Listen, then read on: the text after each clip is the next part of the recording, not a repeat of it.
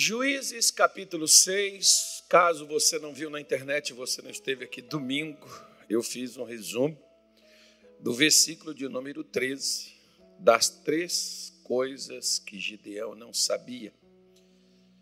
E aquilo que ele perguntou para Deus. E Deus respondeu a cada dúvida e aquilo que Gideão perguntou, Deus também respondeu. Ele fez dez perguntas para Deus e Deus deu as dez respostas. Então, Deus tira as suas dúvidas, Deus dá as suas respostas, aquilo que você precisa da parte dele, ele vai te conceder. O versículo 13, ele diz assim: Eu já falei sobre isso, a nossa pregação está aí no nossa, na nossa página, no nosso canal. A nossa página no Facebook, está no nosso canal no YouTube. E você vai lá e dá uma verificada. Eu só vou ler aqui para a gente dar sequência hoje, é, falando sobre é, a quarta é, pergunta, ou a quarta dúvida, ou na, a, a quarta, é, aquilo que Gideão não sabia, a quarta coisa que Gideão não sabia sobre Deus. Diz assim: Mas Gideão lhe respondeu: Ai, Senhor meu, se o Senhor é conosco, por que tudo isto nos sobreveio? Então veja bem, é, muitas pessoas elas acham que, às vezes, o que está acontecendo com elas pode ser um castigo, uma punição divina, pode ser porque Deus não foi muito assim com sua, sua, sua face, não gostou de você. Então, por isso, ele também deixa você passar assim por umas dificuldades para você aprender uma lição na vida. Tem gente que às vezes eles imaginam que essas coisas que acontecem são punições para elas.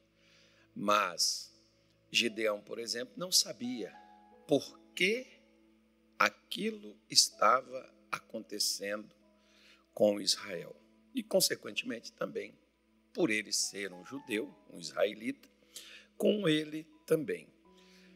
Nós temos um episódio um pouquinho atrás, também, lá capítulo 6, no, aconteceu no 6 de Josué, aconteceu um episódio com um homem chamado Acã, que ele escondeu algumas coisas na tenda, na sua casa, e por causa daquilo que ele fez, a nação de Israel foi é, prejudicada na sua batalha e perdeu a sua luta. Josué também não sabia o porquê. Mas, assim como também aqui para Gideão Deus mostrou, também Deus mostrou a causa. Também para Josué o porquê que Israel havia falhado, porquê que tinha dado errado para Israel. Ou seja, tudo que na minha vida, irmão, ou na sua, dá errado, existe um motivo, ou melhor, uma causa. Né? E quero te afirmar melhor ainda: o problema não é Deus e não está nele. É algo da nossa parte que aconteceu, que ocorreu e que vai trazer situações as quais é, podem ser dolorosas, tristes e trágicas, mas vêm por causa de uma lei natural que o que a gente planta, a gente colhe. Paulo disse para os seus contemporâneos na época, e principalmente para os seus discípulos lá na cidade de da galáxia, Paulo disse para eles, em Gálatas 6, 7, não vos enganeis ou não erreis, Deus não se deixa escarnecer. Tudo que o homem semear, isso também ele colherá. Porque semear é opcional. Eu posso semear melancia, milho, abóbora, laranja. Eu posso semear limão, mas colher vai ter que ser o que eu semeei, não tem como. Então, nesse quesito, o que estava acontecendo com Israel era proveniente daquilo que eles fizeram. Então, Gideão não sabia. Mas Deus mostrou para ele, hoje eu não vou mostrar isso a você, mas depois nós vamos pegar aqui as dez respostas que também Deus deu e vamos falar sobre elas. A segunda coisa que ele perguntou para Deus foi: e de que, que é feita todas as tuas maravilhas que nossos pais nos contaram, dizendo: Não nos fez o Senhor subir do Egito? Então, interessante a colocação de Gideão, né? O que, que aconteceu? Cadê aquele Deus poderoso? Aquele Deus vivo? Aquele Deus milagroso? Aquele Deus espetacular? Aquele Deus provedor, pode dizer a pessoa que está com dificuldade financeira? Cadê o Deus que curou, fez milagres? Cadê ele? Porque o que, que aconteceu? Deus parou. Às vezes a gente escuta até alguns pregadores, por exemplo, dizendo, né, nos tempos bíblicos, ora, pera lá, Jesus é o mesmo de ontem, de hoje e será para sempre. Nos tempos bíblicos é porque as pessoas acreditavam na Bíblia. Hoje as pessoas acreditam na Bíblia e mais em outras coisas do que na Bíblia. Naquele tempo, aquelas pessoas, elas não tinham onde agarrar e onde apegar-se ou ao que segurar. Então elas se apegaram com Deus e elas viram a mão de Deus agir em favor delas. Quando a gente fala mão, a gente está falando o Espírito de Deus. E hoje a gente não vê por quê. A gente não vê maravilhas, a gente não vê milagre. Porque a maioria, até dos que se dizem cristãos, não dependem dos milagres de Deus exclusivamente. Eles têm um plano B. Se uma coisa não der certo, eles tentarão outra porque eles vivem de tentativa. Porque Jesus é uma história para muitos e não uma realidade. Então, Jesus não é histórico, Jesus ele precisa ser real. Se você quiser viver milagres na sua vida, você não pode olhar para um Jesus lá no passado como aquele que entrava, que é, ressuscitou morto, curou leproso, expulsou demônios, fez multiplicação de pães, e aquele Jesus lá, ele morreu e res, ele morreu e acabou, cessou a era de milagres, acabou, ele não faz mais essas coisas porque os tempos mudaram, porque a ciência evoluiu. Ora, claro, tudo evoluiu. Mas Paulo diz em Hebreus 13, versículo 8, que Jesus Cristo é o mesmo ontem, hoje será eternamente, ele não muda. Zacarias diz que ele é o Senhor e ele não muda. Tiago diz que nele não há nem sombra de variação. Pois é, domingo eu preguei, está lá. Se você quiser saber mais, vai lá e veja. Eu não vou falar sobre isso, eu só estou dando aqui uma, uma pincelada. Né? E a outra coisa que ele diz, porém, agora, ele até admite que Deus, lá no passado, Deus agiu, Deus operou de uma forma magnífica, poderosa, e foi Deus que tirou Israel do Egito. Gideão está admitindo isso, mas ele está dizendo, porém, agora, o Senhor nos desamparou e nos entregou nas mãos dos medianitas.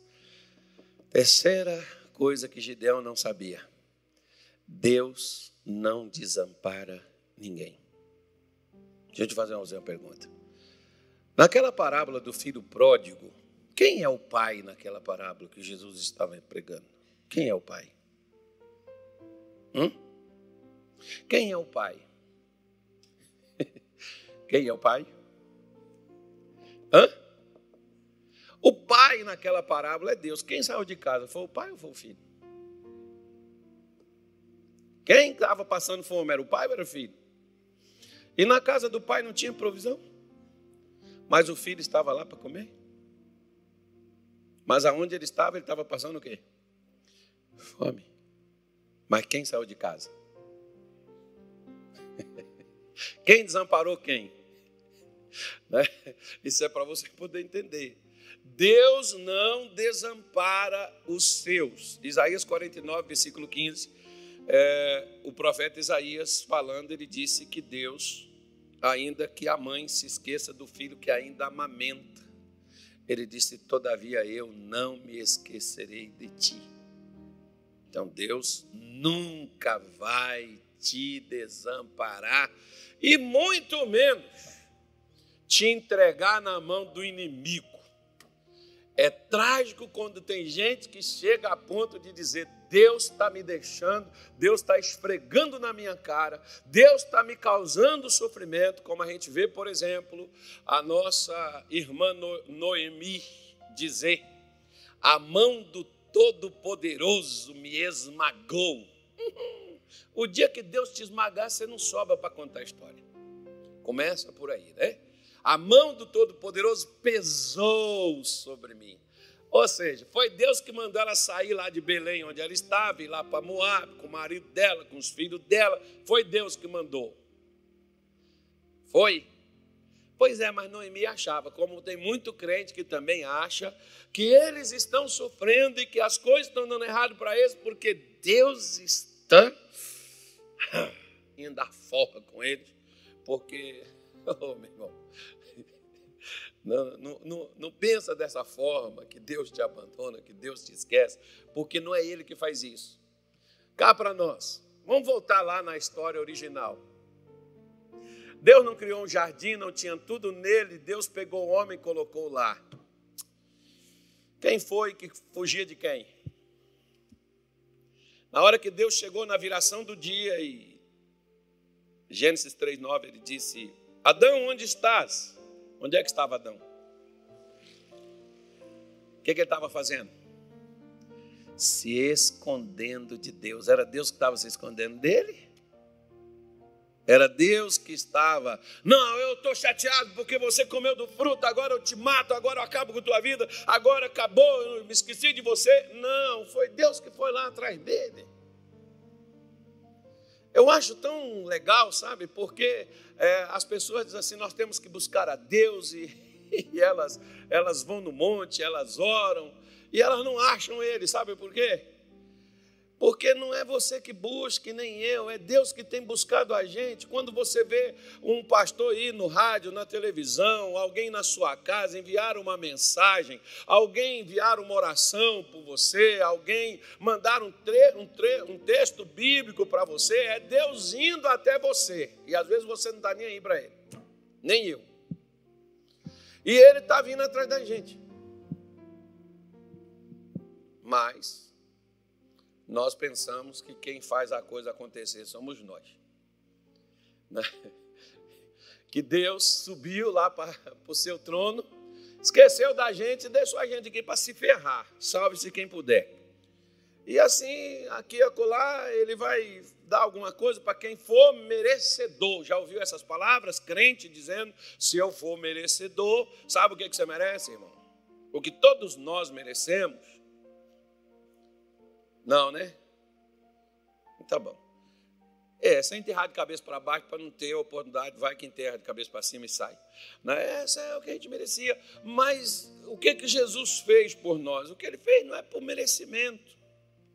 O que ele fez é por amor, porque ele não nos abandona. Aí Deus foi, no versículo 14, essa pregação está lá no nosso, no nosso canal, está lá na nossa página não vou me ater a isso mais.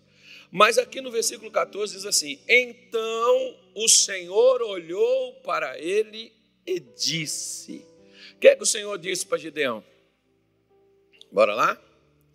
Vai nesta tua força e livrarás a Israel da mão dos medianitas. Porventura não te enviei eu. Oh, eu gosto dessa mensagem. Eu gosto dessa palavra. Primeira coisa. Olha para cá. Você já viu aquelas pessoas dizendo assim: Eu não tenho força para mais nada? Já ouviu? Tenho força mais nem para orar, pastor. Hum, o que, é que você está fazendo aqui então? Ah, eu vim pedir uma oração. Hum, e não tem força nenhuma.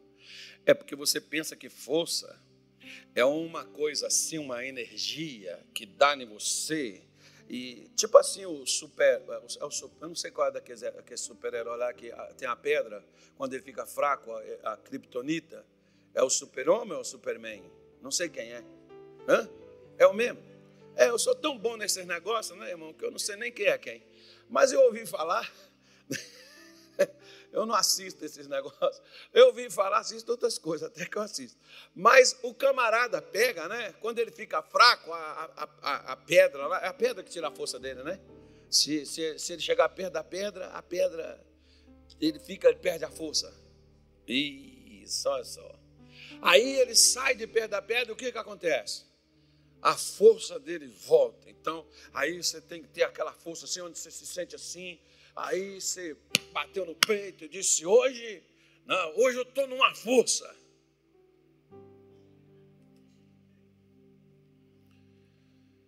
Posso pegar aqui um saco de cimento que três sacos de cimento na mão aqui, uma na mão aqui, três aqui, três aqui, ó. Que hoje, hoje, hoje eu estou com na força. Querido, a força que Deus está falando não é física. Muitas vezes nas Escrituras, Deus relaciona força com a fé. Ah, peraí. Muitas vezes Deus diz: vai nessa tua fé. Ah, mas, mas peraí, pastor. Peraí. Que fé que Gideão tinha? Você não viu que ele estava lá no lagar tentando salvar trigo dos invasores que entravam lá todo ano e roubava tudo deles? Você não vê que Gideão no meio de toda a nação de Israel, ele é o único que está tentando fazer algo para não perder o que tem. Ou seja, se a senhora, o senhor que sai do seu trabalho, que sai da sua casa, você poderia ir para a sua casa, para o cinema, para o shopping, você poderia ir é, jogar futebol, você poderia ir beber, sei lá, fazer qualquer coisa. Se você sai do seu trabalho, da sua casa, e vem aqui na igreja para fazer uma oração no dia da família, pela sua casa, então significa que existe uma fé dentro de você. E eu quero dizer para você que essa fé que existe em você, ela é suficiente para livrar sua casa, para livrar sua família. Só que, primeira coisa, Satanás não quer que você acredite que essa fé é suficiente. Não, pastor, quer ver? Até os crentes, irmão. Quando eu cheguei em 1992 na Igreja da Graça, que por incrível que pareça, tem gente que pensa que eu fui de outro ministério, mas ah, é da, da, da igreja mesmo. Aí, quando eu cheguei, eu cheguei como a maioria das pessoas chegam na igreja. Como é que a maioria das pessoas chegam na igreja? Com problema. E é problema até os olhos, né? É problema de toda espécie. Dá para você escolher o que, é que você quer primeiro falar. Porque tem gente que quando senta comigo diz assim: Ai, pastor, sei nem por onde eu começo.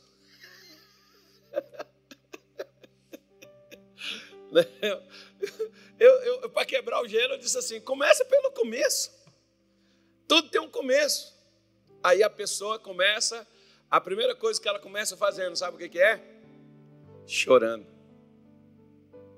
Porque está doendo, porque está complicado, porque está difícil. A pessoa começa chorando.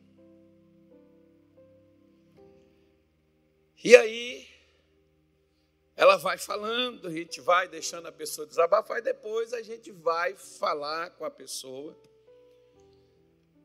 acerca do que ela necessita fazer para mudar aquela situação. Só que quando eu cheguei em 1992 e que eu falava com as pessoas acerca da minha situação, você sabe o que, que muitos me diziam?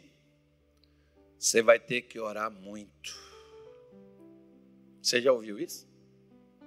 Já? Se o seu problema for grande, você vai ter que orar demais. Aí outros dizem assim: ó, você vai ter que fazer uma campanha de sete semanas. Lá no o católico, o cara disse assim para faça uma novena. É. O pior é que quando você faz uma campanha de sete semanas, e aí não resolve. Aí se olha e diz assim: nossa, mas esse demônio eu vou te falar, viu? Você começa a admirar mais o demônio do que o Deus que você está buscando ele, porque parece que o seu o, o demônio é mais poderoso do que seu Deus.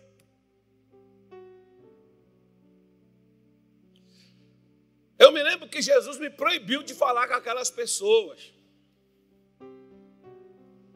Porque se eu chegava e dizia, olha, eu estou com um problema assim, assim, assado. Ah, você vai ter que orar muito, você vai ter que buscar muito a Deus. Não, meu querido. Você não vai ter que fazer muito, não. Porque o muito, quem fez foi Ele por você. Você só tem que ir nessa fé que você já está nela. De que? De que existe uma possibilidade, porque a fé, ela é uma possibilidade.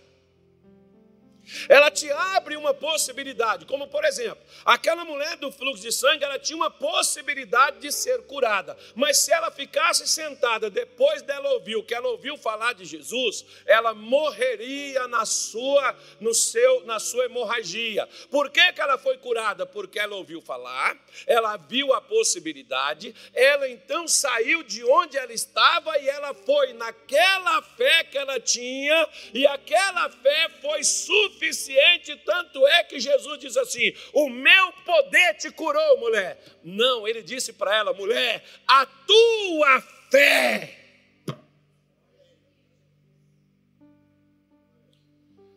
Se fosse aquelas pessoas que falaram comigo em 1992, é dizer, senhora, só está lascada, só vai ter que fazer 40 dias, 20, não, é primeiro, eu não sei nem o que eu dou primeiro, o que eu dou primeiro, meu velho? 21, 21 dias de Daniel sem comer carne, sem comer. Aí comer pão, legumes. Só vai ter que fazer os 40 dias de Moisés, os 40 dias de Jesus, os 40 dias de Elias. A senhora vai ter que subir o Monte Santo Antônio sete vezes. A senhora vai ter que fazer isso, porque o que Deus fez não é suficiente, ou o que Deus faz, ou o que Deus fará não é suficiente, mas é o que eu faço é que é seguro. Já ouviu isso? Uau! Porque quando Deus diz assim, Gideão, essa fé que você tem é suficiente para libertar Israel. Usa, ativa essa fé. Essa fé que te trouxe hoje aqui, essa fé que faz você abrir uma live, assistir a live, assistir um culto da sua casa, sei lá o quê. Essa fé é suficiente para mudar a sua vida. É suficiente para transformar, perdão, a sua casa, libertar seu marido, libertar seus filhos. Essa fé, se você colocar ela em uso. Como assim? Porque veja a sequência do versículo 15 aí, quando Deus fala: Vai nessa tua força que você vai libertar Israel. Ou seja, vai nessa tua fé que você vai libertar Israel. E nós todos sabemos que Gideão Deus usou ele para libertar Israel. Agora presta atenção numa coisa. Olha para cá. Eu vou te dar uma palavra hoje de prosperidade, mas você vai dar, você vai ter que me dar mil reais até o final do mês. Tá combinado? Ei, pastor, já vai vender? Já não vai funcionar. Então calma, você pode ficar com seus mil reais. Não quero mais mil reais, mas eu vou te ensinar. é porque os crentes pagam, irmão. Os crentes topam a mesma coisa. Quando você fala assim, eu, eu faço isso, ele, troca, ele vai. Né? Então, então deixa, eu te, deixa eu te dar uma palavrinha aqui. Olha para cá. Alguém aqui trabalha? Você tem uma fonte de renda? Tem? Tem? É emprego ou é seu negócio próprio? Tanto faz seu negócio ou ser o emprego. Então você tem uma fonte Ok. Agora, se esse emprego você for mandar embora, o que aconteceu com sua fonte de renda? Hum? Acabou, né? Essa empresa de onde você tira seus negócios, se ela fechar, o que aconteceu com sua fonte de renda? Hã? Ô pastor, minha fonte de renda é meu marido. E se seu marido morrer? Você está lascada, mulher. Até o INSS pagar você, ó. Nossa, demora demais. Aí. Então presta atenção que eu vou te ensinar aqui uma coisa, ó. Olha o que que Gideão diz para Deus aí, ó. E ele lhe diz, fala assim, igual Gideão: Ai, Senhor meu, com que eu mudarei a minha história? Não é porque Gideão está falando como é que eu vou livrar Israel. Você é a sua história, porque agora não é Gideão mais aqui, agora somos nós. Por exemplo, a senhora que está endividada, você que está com o nome no SPC, no Serasa, você que está com dificuldade financeira, você que está fazendo um tratamento médico que o doutor balão não sei das quantas lá, aquele camarada, esse aqui é o cara, esse aqui todo mundo chega lá é curado, esse aqui é liberto, esse aqui, esse cara aqui vence e é um cara muito top, muito bom. Amém. Ok. Aí você tem que ir lá para não sei aonde, lá para os Estados Unidos, lá para o Canadá, lá para não sei o quê, com uma medicina especializada, um centro avançado, um negócio assim. E aí muitos vão e depois não deu em nada, do mesmo jeito. Mas amém. Mas eu já vou explicar a você, calma aí. Gideão disse assim: Ai, Senhor meu, com que eu livrarei Israel? Eis que a minha família é a mais pobre de Manassés e eu o menor da casa de meu. Olha para cá.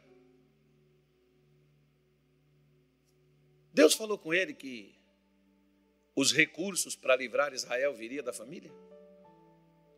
Deus falou com ele que viria da riqueza e do dinheiro que ele tinha. Deus falou com ele que vinha do tamanho dele, da grandeza dele, ia depender. Ó, oh, Gideão, se você for um camarada grande e tal, assim, tá, é, se for bem desenvolvido, inteligente, capacitado, olha, Gideão, então você vai, esse é o camarada. Porque quando Deus te manda fazer algo, a primeira coisa que você pergunta, como que eu vou fazer isso? Então entenda bem. Deixa eu falar com você aqui agora. Agora vamos conversar nós, nós, só nós aqui. Só nós. Se a sua fonte de renda é o seu trabalho ou a sua empresa, o que, é Deus para você?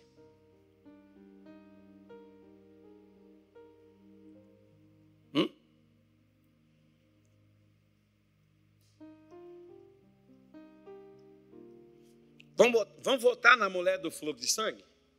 Vamos votar? Ela perdeu tudo com o quê? E Deus estava onde? Qual o meio que ela estava utilizando para poder ser curada? Fala você. Qual o meio que ela estava usando? Deus era a fonte para ela? Não. Então deixa eu falar com você uma coisa. O seu, a sua empresa é o instrumento de Deus para suprir você. O seu trabalho é o instrumento de Deus, a fonte é Deus, aquilo é o instrumento. A igreja, por exemplo, ela é o instrumento de Deus para abençoar as pessoas, ela não é a fonte. A fonte é Deus, não é igreja, não é pastor, irmão. Pastor é o instrumento, para de endeusar pastor. Pastor é comedor de arroz, feijão e às vezes muito, até mais do que você. Você fica achando que pastor é um Deus. É um instrumento. Agora, quem sabe usar um instrumento, aqui, por exemplo, está esses teclados. Ó, se você falar comigo, toca aí, pastor, não sei, ó, eu estou fazendo barulho, mas estou tocando. Agora, se chegar um camarada que sabe usar o instrumento, ele vai tirar para nós uma melodia, uma canção, que vai, você vai até chorar quando você ouvir, ainda mais se você estiver com dor de cotovelo, escutando uma coisa assim de amor. Você vai, Você, você escutar um louvor, você vai até querer cantar junto, você não vai querer ficar só ouvindo. Porque Deus sabe usar os instrumentos que estão à disposição dele para poder fazer o que ele quer. Então, a fonte não era a, o seu pai, não era a sua casa, a fonte não era a sua família, a fonte era Deus. Podia até a família ser o instrumento, podia até a casa de seu pai ser o instrumento, mas a fonte era Deus, porque era Deus quem estava mandando ele entrar naquela bagunça. E deixa eu falar para você uma coisa: Deus nunca entra num projeto sem financiar ele 100%. E deixa eu te falar mais outra coisa. Repita assim comigo. Eu sou um projeto de Deus que foi feito para dar certo. Deus está financiando o seu projeto porque é tu e a tua casa. Se creres, é tu e a tua casa. Então, a, o financiamento de Deus entra na tua vida para alcançar a tua casa. E quem é que vai alcançar a tua casa? Não é você, é Deus que vai dar livramento. É Deus que vai libertar seu filho. É Deus que vai libertar seu marido. É Deus que vai tirar você do fundo do poço. É Deus que vai curar. É Deus que vai libertar. Você pode ser o instrumento, mas você não é. Eu sempre falo assim, ó, mãe, seja mãe e deixa Deus ser Deus. Não seja Deus para as pessoas. Você não é Deus. Você pode ser o instrumento. Ô oh, pastor, olha, Deus usou o Senhor e Deus falou comigo, e aquela mensagem que o Senhor me deu, aquela oração que o Senhor fez por mim, mudou a minha vida. Mas quem foi que o pastor pediu para entrar, para tocar, para arrancar, para tirar? E quem foi que entrou na tua vida? Foi o pastor ou foi Deus? Mas tem gente correndo atrás de pastor por aí. Não esqueça, Gideão não sabia ele achava que era ele, a família dele, que ia ter que libertar Israel. E por isso que ele está dizendo: com quem é que eu vou libertar? Como é que é, Gideão? É, Senhor.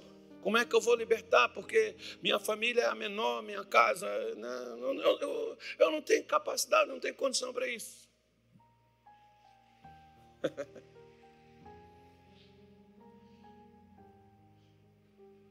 Olha para cá. Desde que eu me converti, eu queria salvar meu pai de todo jeito. Quem queria salvar meu pai? Eu. E minha mãe também. Eu queria que ele se convertesse, eu queria que ele fosse para a igreja, eu queria que ele se entregasse a Jesus, eu queria que ele se tornasse de Deus. E eu, eu pregava, eu falava, e meu pai concordava com tudo, mas meu pai nunca mudava. E eu ficava aquela pressão, como às vezes muitas pessoas: você tem que ir para a igreja, você tem que fazer isso, você tem que fazer aquilo. Aí de repente, irmão, eu caí. Foi igual o filho pródigo, caiu, se. Eu falei, gente, peraí. Eu, eu não posso ser Deus. Quem convence é quem? É o Espírito Santo. Só que eu, eu não estou deixando o Espírito Santo fazer, quem está fazendo sou eu. Porque, perdoa a expressão da linguagem bem mineira, eu queria colocar Jesus goela abaixo e, e, e, entrar e pôr lá dentro e não vomita, não. E, e, e, ser de Deus, como muita gente pega na mão do filho, pega na mão do marido, pega na mão da mulher. E se você quiser viver comigo, você tem que ir para a igreja, você tem que ir comigo, você tem que orar, você tem que batizar. E tem gente que faz até, e só vou te dar dinheiro se você for. Irmão, faça isso não. Por quê? Porque você é o instrumento, você não é a fonte. Olha o que, que Isaías falou, quer ver? Isaías 55, eu acho que é. Nem sei onde é que está escrito isso, mas eu acho que é Isaías 55. Faz tempo que eu não vejo isso aqui. Mas vamos lá. Isaías 55, eu acho que é isso mesmo. Bora lá. Diz assim, ó. Versículo 1. Ó, oh, vós todos os que tende sedes, sede. O que, o que é para fazer quem tem sede? Vinde as águas. Vós que não tendes dinheiro, vinde, comprai e comei. Sim, vinde e comprai sem dinheiro e sem preço vinho e leite. Interessante, né? Olha o que que o profeta fala com o povo de Israel. Você tem sede? Vem até as águas. Mas não tem dinheiro? Não precisa. Você precisa ter sede. E quer beber água? Mas não tem dinheiro? Vem assim mesmo. É de graça. Não precisa pagar. E não precisa merecer, como muitos querem pagar a Deus pelo favor e outros querem ser merecedores. Porque aqueles que querem ser merecedores da bênção de Deus é aqueles que fazem as coisas para Deus e quando não dá o resultado que eles esperavam, eles dizem assim: Pastor, eu não entendo o que está acontecendo comigo, porque eu estou fazendo tudo direitinho, conforme a Bíblia diz, conforme as pregações que eu aprendi, mas as coisas não estão dando certo para mim. Por quê, irmão? Porque você só está fazendo para poder ter o benefício. Você acha que por você ser fiel, por você estar tá fazendo e estar tá praticando, e por você estar tá dando dízimo, por você estar tá dando oferta, Deus tem que fazer um milagre para você, porque você merece. Porque você está vindo na oração, porque você está vindo nos cultos, aí você vai ser merecedor daquela graça, daquele favor. Quero dizer para você que o milagre de Deus é pela fé e não pelo merecimento. Por isso que muita gente às vezes te manda orar muito, buscar muito a Deus, te manda fazer as coisas para você para ver se você cumprindo algumas regras, alguns mandamentos, se você fizer umas coisas boas, fizer umas caridades, ajudar os outros, quem sabe Deus vai olhar para você, vai ter pena de você e vai dar a graça para você, porque você, afinal de contas, merece, porque você é uma pessoa, gente boa. Ficam mais frustrados e decepcionados. Por que, que hoje nós temos mais desigrejado do que gente dentro da igreja? Por quê?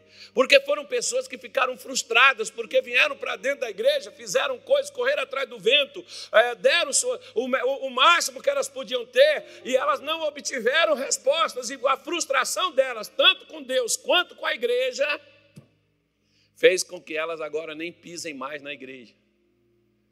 Por quê? Algumas dizem assim, não, porque dentro da igreja tem muito fingimento. Tenha cuidado com essas coisas, porque talvez aquilo que eu julgo também é o que eu sou. Não, porque dentro da igreja tem muita coisa errada. É verdade, eu e você. E por acaso, o dia que você encontrar uma igreja boa, fale com a gente, que nós vamos para lá para a gente estragar ela. Amém?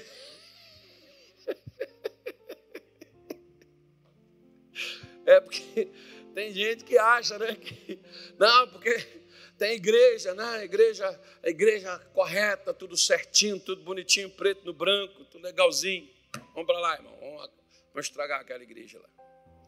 Não, porque não existe, filho.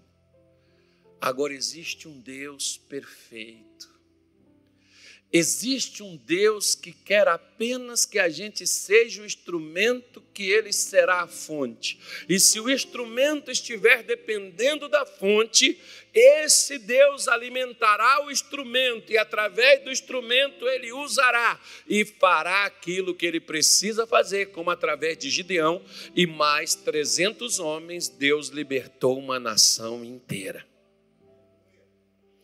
Deus está procurando instrumentos não deuses.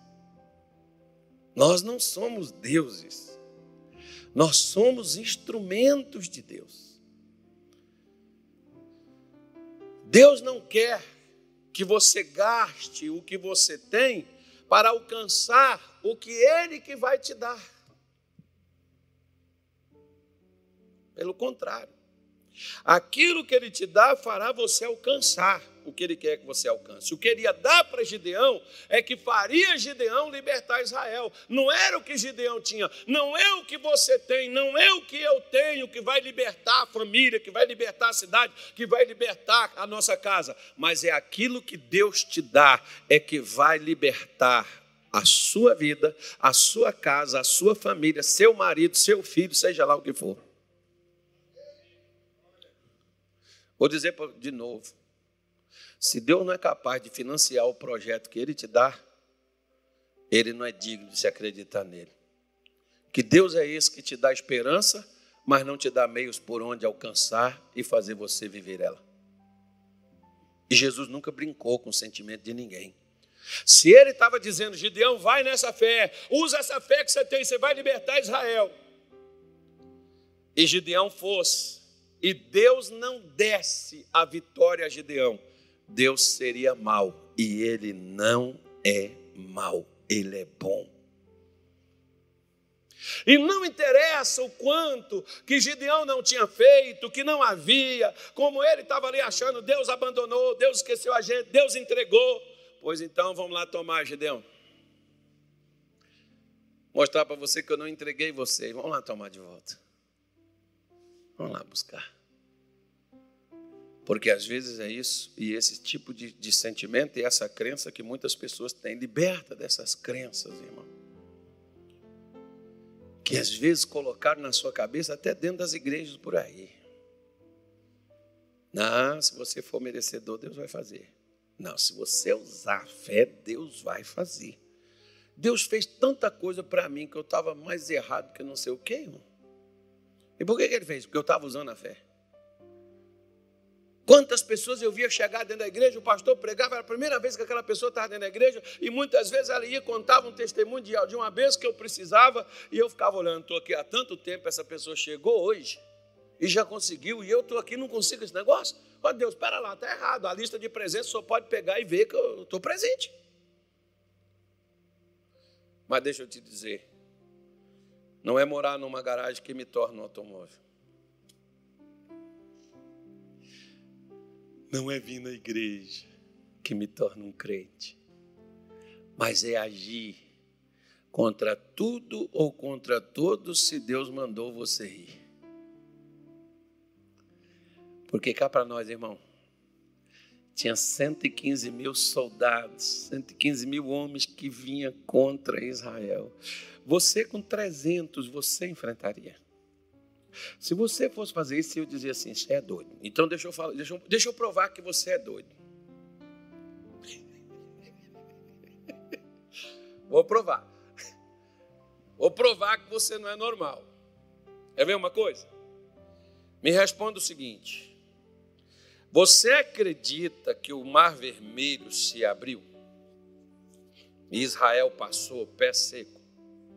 Você acredita que saiu água da rocha, porque o povo bebeu lá no deserto, eles, os animais? A água fluiu. Você acredita que é o maná do céu para eles comerem, matar a fome deles, para eles não morrer de fome no deserto? Você acredita nisso? Você acredita? Você acredita que Lázaro ressuscitou do mundo dos mortos? Você acredita?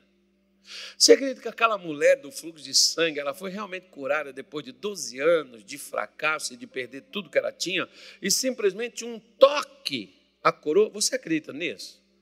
Então você é louco igualzinho os outros que esses milagres tudo aconteceu, não é normal.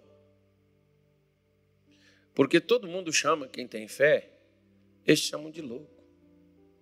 Porque não é normal. Você acreditar em algo que os outros até debocham, os outros até riem, e eles dizem assim: olha, papel aceita qualquer coisa, mas o mais interessante é que esse papel faz coisas para você quando você crê nele, que não faz para ninguém. Se é um papel, por que, que o papel faz? Ele deveria fazer para todo mundo, mas por que, que ele faz? Para só para aquela pessoa que age de acordo com o que esse papel fala. Porque esse que falou com Gideão e chega lá e diz assim: vai que você vai livrar por que, que então não deu livramento para os outros? Mas deu para Gideão.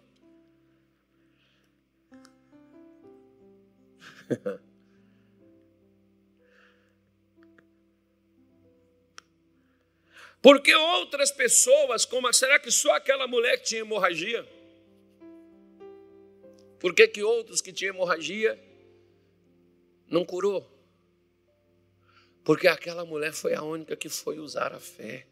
Use essa fé que você tem, essa fé que você tem é suficiente para fazer você alcançar a vitória para sua casa.